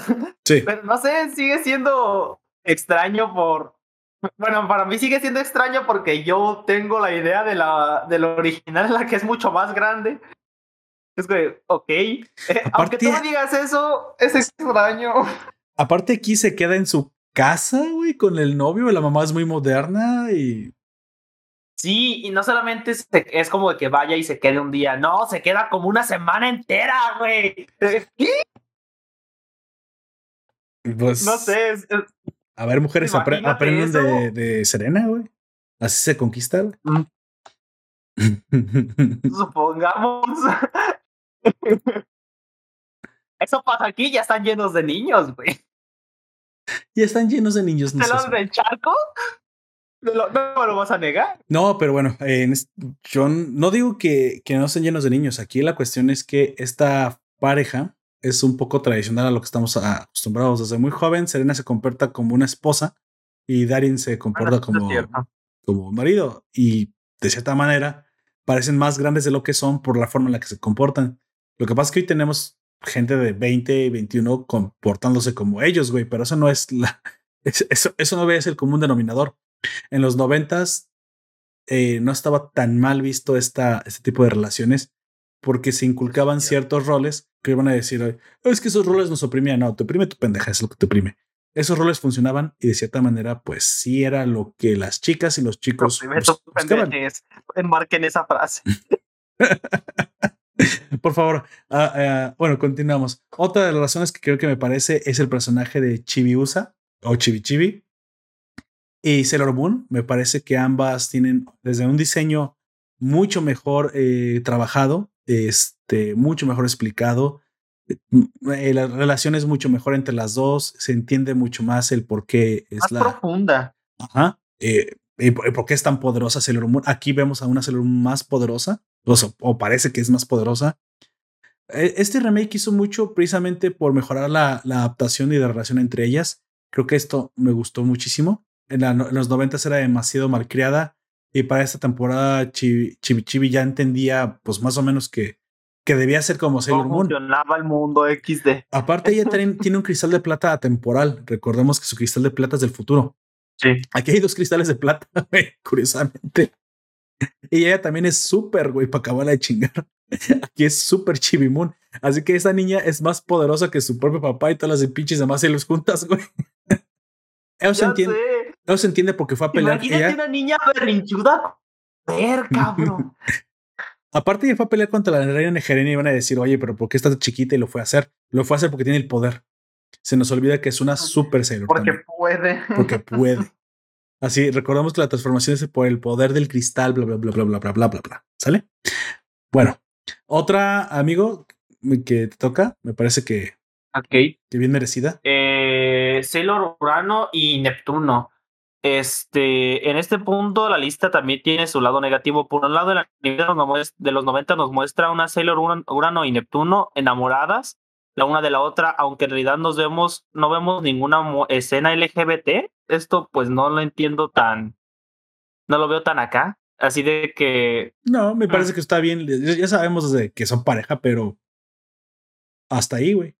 A lo mejor eh, eh, a lo que la gente vio es que en el otro se, se, se demostraban más amor y aquí es como un poco más seco, que eso sí lo noté, honestamente sí lo noté. Para ser una pareja están como un poco separadas.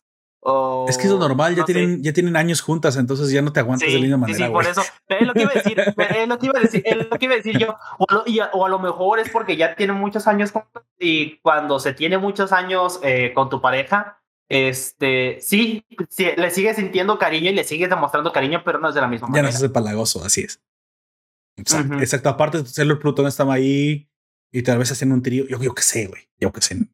Es No, una idea. A lo es una mejor idea. no, no, no, no digo un trío, a lo mejor la otra es como de. eh, les han de haber dicho en algún momento, es incómodo que se estén besuqueando, que se estén tragando la boca la una a la otra enfrente de mí, cálmense, ¿no? Algo Cálmense. así. Bueno, y por último, creo para que ya no se nos salga más largo este audio, eh, un- otra de las cosas que me encantaron, en un cambio creo que bastante digno, fue precisamente los gatos. Los gatos Ah, eh, sí. tuvieron, la verdad, eh, mucho más, fueron mucho más importantes. El, el hecho de que nos Sobre demostraran todo que Artemis, porque yo creo que fue un poquito más Exacto. Artemis. y Se llama así, ¿no? El de color blanco. Sí, sí, Sí. es Artemis. Es que se me van los dedos. que es pareja con este, Luna, güey. Sí. no, pero yo digo porque en el momento en el que. Ah, se me va el nombre de esta chica, de la. Este. La amarilla, vamos a dejarla así porque ahorita no me acuerdo. tampoco. Cuando están a punto de partirle el hocico, el vato llega y le ayuda en su forma gatito y le encaja las garras, pero por, porque no puede de otra manera. Y hasta cambia de forma a su forma humanoide vamos a- para intentar ayudarla. Venus. Ver, Sí. es- sí, sí. Y la Es cosa es que precisamente, porque la- na- na- nadie se da cuenta o nadie nunca se preguntó por qué Venus es la única otra con un mentor, o sea, con un gato, y es porque es la Pero líder porque de es las. la líder. Es la Exactamente. líder de. Por eso ella tiene Artemis Exacto. con ella. Ella, de hecho, fue la primera en, en el anime. Ella es la primera Sailor en convertirse en Sailor. Aparte. Es algo que a mucha gente se le olvida, pero ella es la primera Sailor Sí, en sí. convertirse en Sailor. De hecho, ella ya existía como Sailor, incluso antes de Sailor Moon ser Sailor. ¿eh? Y esto es una Sí. cosa, un guiño bastante bueno y, y mucho más interesante y, y le da a Artemis y a Luna y a la relación de estos guardianes, porque son guardianes gatos, que su forma gato realmente es la forma eh, para esconderse, pero son guardianes lunares. Y pues bueno, Tiene una forma. Digamos, forma liberal es la más parecida a la de un humano. y por eso la gatita, la hija, pues es la guardiana de, de Chibimun, güey, porque pues es la, la hija de, de los reyes. Entonces, ok, se entiende más el por qué tienen estos gatos guardianes y que son útiles. De hecho, yo en, en, en cierto momento de la película sí pensé que iba chupado faritos el, el Artemis. Dije, no, güey. Sí, yo también. No, No. yo honestamente sí creí que así iba a mo- que después, porque Dije, veo la sangre. Y la sangre dije. sí dije, nunca "A la pasaba eso. madre". ya lo desnucaron al güey, ya se murió ahí. Eso no pasaba nunca. Dije, no mames, ¿a poco cambiaba tanto la historia? Pero ya después vimos que. el relleno al gato. que el cambio fue que podía convertirse a su forma humana, ¿no? Al final, eh, ya estos son los únicos puntos por los que creo que hay que ver. Parte del desenlace, si tuviste Dead Moon Circus o si no lo has visto, me parece que es bastante interesante. El, la reivindicación de, de, Darien como el guardián de la tierra, el, el, por qué los cristales son importantes. Creo que aquí la gran perdedora es Negerenia. No me gusta cómo, cómo la trataron tan, tan simplona. eso, eso en el manga creo que tiene más desarrollo.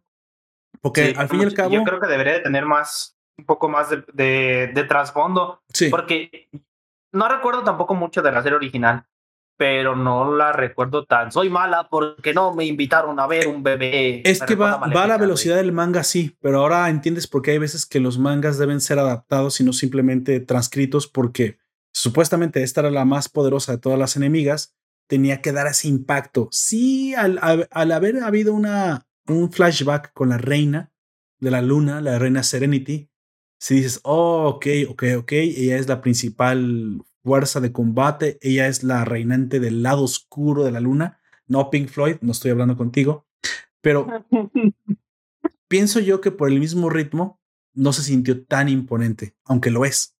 Ah, ah, ah, es muy importante. No es por culpa de la película, esto no es, no es por eso, y yo también le hubiera dicho, pues el principal culpable es lo corto que es la película. No, eh, aquí el principal culpable es el ritmo adaptado del manga, que no te permitió sentir esa misma importancia que muy probablemente en los noventas por tener más capítulos podía tenerse. Las Sailors de los, de los eh, asteroides, me imagino que yo no he visto lo que sigue del manga, tienen después más protagonismo, y de aquí debe haber otra historia. Es probable que la haya, un cierre más, más adelante, pero esta historia sirve precisamente para cerrar muchas cosas que en Sailor Moon Super S habían quedado pendientes. Em, no estoy seguro si en el manga sigue exactamente igual el, la quinta temporada o el arco de los Super S, de los chicos chicas. Pero bueno, es cosa que a lo mejor si tú apoyas esta película, te gusta y Netflix ve que vale la pena, a lo mejor licencia para misión, lo que sigue. Yo creo que sí va a seguir porque Sailor Moon Crystal viene a hacer el remake de todo, independientemente si sea licenciada por Occidente o no. Lo que no sabría es decirles que qué tanto les vaya a gustar este formato y vuelvan a meter un formato compacto a, una película de la siguiente temporada. Pero si no lo hicieron, si lo hicieron con esta, que era mucho más importante, lo más probable es que veamos también que, que la terminación con Sailor Moon Super S, que más que una terminación, porque este más bien es el final, es como una continuación como... Eh, es una temporada que, que ya no finaliza la historia principal, pero que la una continuación como... El, siempre habrá nuevas Sailors que salgan a defender. Si me explico algo así. Entonces es posible que veamos una película incluso más corta para terminar esta temporada. No lo sé, a mí no me gustó tanto, sinceramente, la última, y no porque los chicos se conviertan en chicas o esto, no, no, sino porque ya no tenía más relación con lo que había pasado con el Reino de Cristal. Era como muy desconectado era como la, la, segunda temporada de, o mejor dicho, la continuación de Medabots, que ya no tenía que ver con, el, con, la conquista del mundo de, de, los Medabots y de las medallas originales. Eh, spoiler, supongo. Este. Mm, spoiler de una serie de hace 30 años también. no, yo creo que tiene unos. Eh, eh, Medabots es del 2000, ¿no? Unos 20 tiene. sí, aproximadamente. Esta serie sí, literalmente finaliza. Esta de Sailor Moon finaliza con todo, digamos, con toda la problemática del por qué tuvieron que renacer eh, príncipe y princesa en, la Tierra.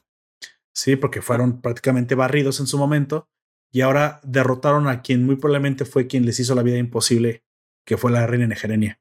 Sin Negerenia, el futuro del reino de cristal vuelve a ser brillante. La, Tierra también. y prácticamente ya todas las células recuperan sus poderes. Saturno ya está controlada. O sea, todo se acaba prácticamente. Ya todo regresa a la normalidad.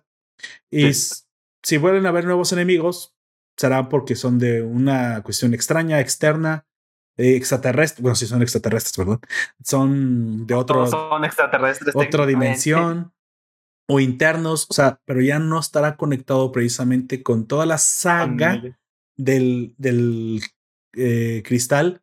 Toda la, pues sí, pues toda la saga cristal, pues se llama Salomón Cristal, con toda la saga cristal, porque pues aquí se da eh, oficialmente el cierre de la historia. A todo. A todo, sí, prácticamente. Así que, pues bueno. Nos dice Life Nuevo que el episodio 1 de Sailor Moon sale en las noticias sobre Sailor Venus y era famosa antes de Usagi. Sí, eso es a lo que me refería. En la serie original, si tú la recuerdas, Sailor Venus ya existía. De hecho, había videojuegos de Sailor Venus y Serena. compraba esos este, videojuegos, Hay algo bastante extra, eh, bastante peculiar, eh, eh, porque esta Venus entra en el arquetipo de un personaje que se ve que es, es importante y que va a ser muy, muy serio, pero cuando lo conoces es más cómico, que serio. Eso también pasa en JoJo's con el personaje de Okuyasu. Este, hay, hay, un chingo de, de, personajes que no me había dado cuenta hasta que me vi, eh, como tengo ahorita fresco el haber visto JoJo's y vi este, esto de Sailor Venus y me estuve recordando y como, me acuerdo que la pintaban como algo súper épico y que era súper importante, que sí, es importante, pero épico e importante no es lo mismo, ¿verdad? En teoría, Sailor Venus tendría que ser la Sailor más poderosa después de Sailor Moon. ¿eh? Es la más poderosa, pero por su actitud termina siendo más cómica. Lanza flechitas, flechitas del amor. Sí, flechitas del amor y ese tipo de cosas. Y es por eso que me parece, eh, me pareció bastante. Y estuve como viendo este, personajes en ciertos lados, como también el teniente Armstrong de Full Metal Alchemist. La primera vez que lo ves, dices, a ah, este vato va a estar bien más trófico, pero como a los 3, 4 segundos después, sale lo, lo chistoso de él. Eso fue, como un arquetipo del que me estuve dando cuenta durante toda esta semana, que por cierto también durante todas estas semanas me estuvieron saliendo capítulos de Sailor Moon en Facebook. Ya no lo mencionaré tanto frente a mi teléfono, güey, qué miedo. O puedes simplemente desactivar como yo tengo desactivado el, el OK Google, güey. Yo, yo solo tengo desactivado, solamente el asistente solamente me escucha cuando yo lo activo, güey. No lo tengo latente. O sea, pues es obvio que por eso te escuchan eso. Güey. ya, ahora que lo pienso. Con eso, güey. Bueno, vamos dándole finalización a esto. Eh, ¿Qué te parece? Ah, ahorita me, me parece que podemos dar nuestro top 3. ¿Qué te parece? Como final. Ok. Este, eh, ¿cuáles y por qué? Sí, no se vale que decir nada más esta, no. ¿Cuáles son las tres con mejor pack? No, no, no. Mejor dicho, ¿cuáles son tus tres favoritas? Ni independientemente del por qué son tus tres favoritas, pero me tienes que decir el por qué. Eh, inicia tú por favor. ¿Cuáles son tus celos favoritas y eh, por qué? Tuxedo más que entra. ¿eh? La primera. sí. sí, sé que también entra, pero yo creo que la primera es Saturn. Porque en, el, en los antiguos yo, me, daba mucha intriga, güey. Eh, no, no tengo muchos recuerdos, la verdad, pero me daba mucha intriga de por qué no salía tanto, que por qué no era tan importante y ese tipo de cosas. Y ahora que ya salió y que veo sus poderes, digo, ah, sí, Antes era intriga y ahora es a huevo. Es por eso. Es porque es, eh, es la destrucción. Suena súper mamalón. Aparte que su diseño se me hace eh, por el cabello que tiene, que es así cortito, como de color negro. este me gusta mucho. Se me hace muy, muy bonita. Ella sería la primerísima de entre todos. Jotaru, ok. Pinche pedófilo. Ahora, en segundo. No, no te creas. Todas aplican. Ah, no, no es cierto. Las otras son adultas. Oh, las seis son adultas. Ok. Las únicas que son niñas son esta Chibi y ella y Saturn, güey. Bueno, en teoría todas son niñas, güey, porque tienen menos de 16 años, pero. Sí, tienen 16, pero niñas literal, o sea, que me refiero que son de. 16. ¿Qué otra, amigo? de 10 años para abajo. Yo creo, eh, esto ya no sería una Sailor, pero el güey de Artemis, güey. Sí, claro, personajes también incluyen. Me gusta más, me gusta más Artemis que la mayoría de las Sailor, güey.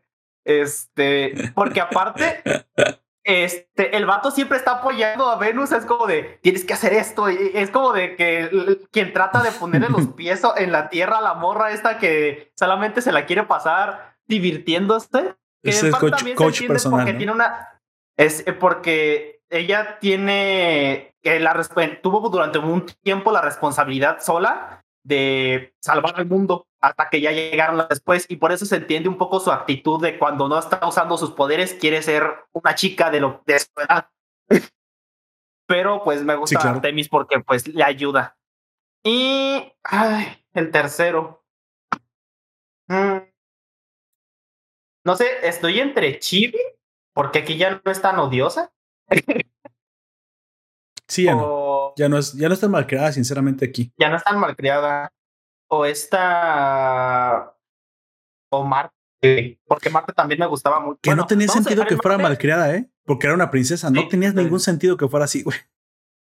De hecho, sí. Ahora que lo pienso, tiene razón. Pero yo creo que me voy a, decantar por Sailor Mars porque pues tiene los cuervos, güey, a mí me gustan los cuervos. Ah, ok, ok, ok. Este, y aparte ella ya me gustaba desde antes de, ya era uno de mis personajes favoritos, así de que a Chibi me gustó porque dejó de ser molesta en esto, en esta, en este remake, así de que vamos a dejarla en el cuarto lugar ya, porque, pero porque Mars me gustaba ya desde antes. Eh, yo creo que ese es mi top. Ok, bueno, um, primero voy a ser del, del peor al primero, creo que el tercero es Tuxedo Mask. Sí, siempre me gustó que fuera elegante, güey. Siempre me gustó el, el, traje. El, el estilo. Literalmente es el estilo. No me gusta el desarrollo del personaje ni porque lo hacen tan débil, aunque aquí le dieron más importancia. Y de hecho tiene un uniforme de caballero, güey, que lo hace más, más chido. Entonces, por obvias razones, pues siempre me gustó mucho Tuxedo Mask. De hecho, porque, pues bueno, si uno, si quieres ser alguno, a menos que seas travesti, pues tendrías que ser Tuxedo Mask, ¿no? Eh, también me gusta un gato. Como dos, siempre estuve entre la pelea entre Sailor eh, Mars y Sailor Mercury, pero me voy a quedar con Sailor Mercury porque como era la listilla y me encantaba la... el, un poco más seria que las otras en algunos sentidos. Sí, más pura, güey. Se me la se me da medio willona, así. Así que va a quedar con Sailor Amy, Sailor Amy nada más por... Me, gusta que sea intelectual, güey. Es literalmente eso por lo que me gusta. Y, siempre me gustó el, el, diseño que tenía. Pero mi primerísimo lugar siempre va a ser Sailor Plutón. Desde que conocí a Plutón me quedo, me ven fatal, no sé, me da una impresión de elegancia, peligrosidad, eh, misterio. Siempre me gustó. Aparte era la única que tenía los labios pintados, güey. O sea, Sailor Plutón. Ah, sí, cierto. Ah, ¿verdad? Diciendo, me doy cuenta, güey. Es la única que tiene los labios pintados. Sí, Sailor Plutón. Las demás son las niñas. Sailor Plutón era una mujer. Entonces ya te imaginarás por qué me gustaba. Ella ya te terminaba de formar cuando lo veías. Sí, sí, sí. En aquella edad había muchas, había muchas dedicatorias a ella. Así que bueno, ya el que entendió, entendió. Nos pregunta el FNMBO qué, qué Sailor Scout serían. Ah, pues mm, me gusta, pero no me gustaría ser Plutón. Supongo que quién se parece más a mi personalidad sería. Yo, yo por sus poderes, güey. Por sus poderes Mars, güey. Mars por sus poderes. Porque es de fuego, güey. Porque son poderes de fuego. Ah, supongo. Tiene los cuervos que le ayudan en todo, güey. No sé. Júpiter me encanta su fuerza, güey. Tal vez yo sería Júpiter. Sí. Pero solo por eso. O sea, no, nunca me he puesto en a ponerme la. Ahora, ¿qué uniforme me queda más divino? No sé. Pues el de Mars. es que, los huevos por debajo de la falda. ya sé, güey, sería muy. Ah, no, no, mejor me he visto de Tuxedo más. Pues sobre todo porque usa pantalones. el traje de Tuxedo con los poderes de alguna de las scouts. Dejémoslo así. Ah, me gusta buena combinación. Cambie de color. Güey, si sigues hablando, vamos a terminar siendo las pinches sellers que se convierten, güey. Yo no, ya no me acuerdo si eran en verdad hombres o eran mujeres que se que la forma humana o la forma mortal eran hombres para esconderse. Ya no me acuerdo cómo estaba eso. Yo tampoco no me acuerdo Y ya no lo quieres saber muy bien tampoco. Así que bueno, vamos, avancemos al final. Eh, ya antes de irnos, me gustaría recomendarte que te des una vuelta por nuestro Patreon. Apóyenos precisamente para que esto siga emitiéndose, pero también si quieres disfrutar del contenido extra, estoy seguro que te va a gustar. Eh, Nación Poperto, eh, es que es www.patreon.com, diagonal Nación Poperto, y nos puedes encontrar. De todos modos, te agradecemos que, de todos modos, pero si ya no nos quieres apoyar así, pues de todos modos, te apoye, ¿no? que menos gratis, ¿no? ya bien, este, bien interesado, ¿no? no eh, lo que quiero decir es que eh, gracias por, por, escucharnos, gracias por pasar un buen rato con nosotros. Esto lo hacemos con mucho cariño precisamente para ustedes, este, los que nos escuchan en directo, como, nos, como los que nos escuchan en el formato podcast. Compártanos, recomiéndanos si les gusta lo que escuchan. Eh, aceptamos también eh, obviamente bitcoins. Digo, aceptamos este recomendaciones y comentarios. Nos encantaría que, pues bueno, escuchar ustedes también. Déjenos sus comentarios en la cajita de la descripción.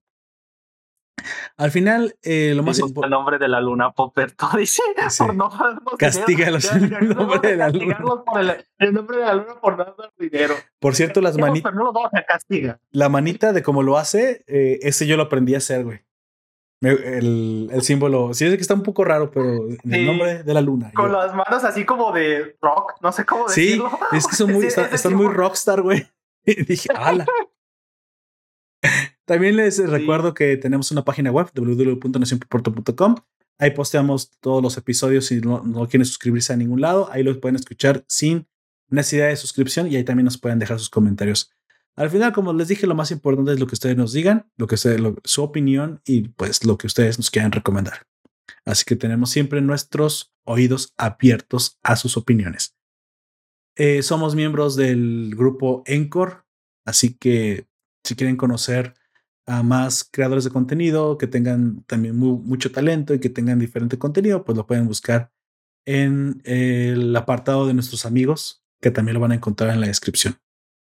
Bueno, dicho eso, vámonos, para luego es tarde. ¿Qué te parece que para el siguiente contenido acabo de ver que se estrenó la película, una de las últimas películas que se llama Ay, güey, Resident Evil um, en la penumbra, güey. Creo que en la penumbra se llama. O sí, sí, sí. Bueno, en la, traducción al español es en la penumbra. Y la verdad, verdad es que yo he estado haciendo las películas de Resident Evil y creo que es hora de que le demos un justo lugar a esta franquicia. Te late, acaba de ser eh, eh, estrenada en, en, en, en Netflix. En Netflix. Y sí, es que no me acuerdo bien del nombre. Estoy tratando de hacer memoria, pero no me acuerdo bien. Eh, nombre infinita, tiniebla infinita, algo tiniebla, así. Ah, Infinite Darkness o tiniebla infinita. Así es que si ustedes están eh, familiarizados con la historia de Resident Evil o no lo están, no se preocupen. En la siguiente ocasión, como siempre, les daré un poco de contexto para que entiendan de qué se trata. Y pues si no la han visto, ¿qué esperan? Eh, consúmala en aviso desde ahorita, que es de lo que hablaremos en la siguiente semana, para que bueno, tengan toda una semana para verla si no la han visto. Es una serie, no es una película, aunque originalmente es una película, pero que Netflix parte en cachitos, en pedacitos pequeños, para que ustedes la puedan consumir de manera fácil y en, en ratitos que tengan libres. Así que, pues bueno, ah, no hay excusa para no verla. Nos vemos el siguiente domingo en consumiendo este, este este contenido.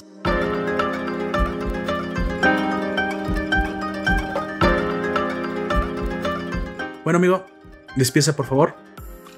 Llegamos al final. Pues yo, yo fui Aoyak. Este, eh, les agradecemos por habernos acompañado. Bueno, a mí a medias, porque a veces me iba y a veces venía puto internet. este, pero aún así les agradecemos por habernos acompañado hablando de chicas mágicas. este, y nos vemos en la, en la siguiente ocasión que estemos aquí. Y yo también me despido de ustedes, fui Lord Poperto y les recuerdo que nos pueden escuchar en Evox, iTunes, Google Podcast, YouTube y Spotify. Y ya que los comentarios me lo piden, y también los castigaré en el nombre de la luna. Hasta la próxima.